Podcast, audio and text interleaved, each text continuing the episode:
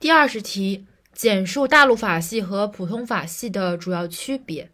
应该是联系，就是既有联系又有区别。首先是联系，联系的口诀是经治司机，经济基础，经经济基础，治阶级本质，思指导思想，基基本原则，经治司机，经济基础、阶级本质、指导思想和基本原则等方面都是一致的。然后区别是缘分点成心，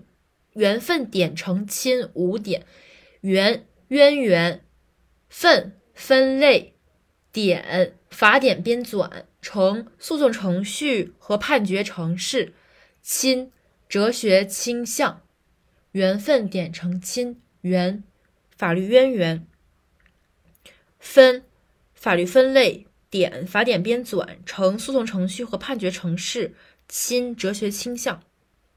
法律渊源大陆法系是主要是制定法，然后判例不是正式的法律渊源。而普通法系国家制定法和判例法都是法的渊源。法律分类的话，大陆法系主要是公法和私法，而普通法是普通法和衡平法。法典编纂呢，大陆法系国家基本法律一般采取的是法典系统的法典形式，而普通法系的国家，尤其是英国，一般不倾向于法典形式，它的制定法往往是单行的法律法规。